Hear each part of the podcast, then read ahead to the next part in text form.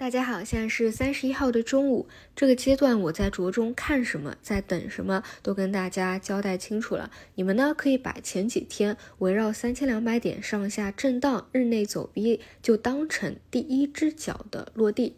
那我在等的就是第二只脚，不排除呢是比第一只脚更低的，也确实是如此啊。截止到今天早盘，无论是港股的恒生指数，还是 A 股的沪深三百，都是继续创新低的。那我在等的就是这。第二只脚能够真正的站稳企稳，而因为自己的判断是这个空间和时间都不会久了，所以呢，我。短期肯定会更加着重的去盯一盯这一点啊，这是对整体股市而言的。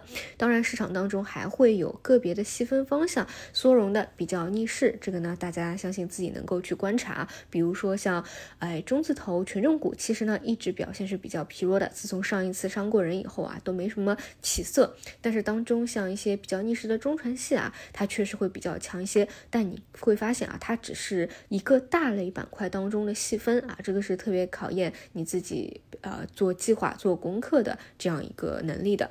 那么今天早晨呢又发了几个数据啊，都是不及预期，不太乐观的。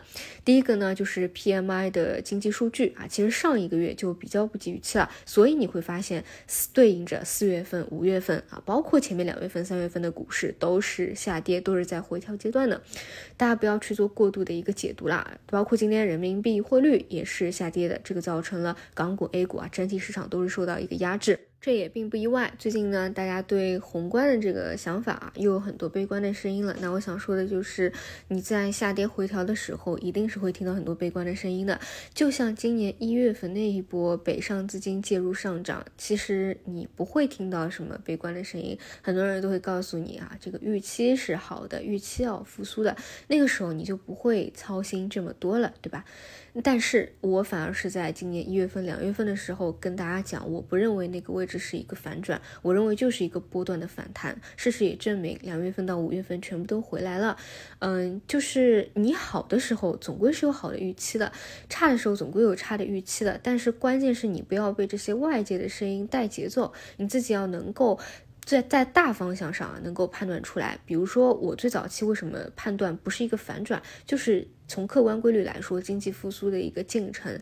无论是还是股票的一个走势，它都不会是一蹴而就，一下子就给你反转过来的，这明显是反常识、反常理的。所以出现两月份到五月份回调并不意外。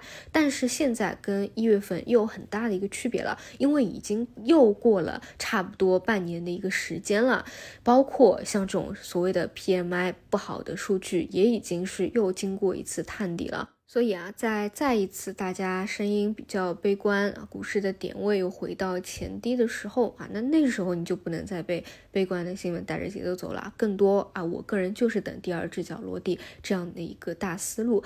那如果说你是要悲观，或者说觉得不及预期复苏正尾的，理论上你也应该是在一月份、两月份的时候就有想到了，对吧？你到现在来想，其实真的是没有什么意义。那如果说永远是这样的话，那在股市投资的这个大方向的把握上。啊，就没有特别大的一个进步，所以每过一段时间，大家就回过头去吧，想一下几个月前自己的一个思路和思考到底是不是正确，那我会觉得更加的有助于在股市当中成长吧。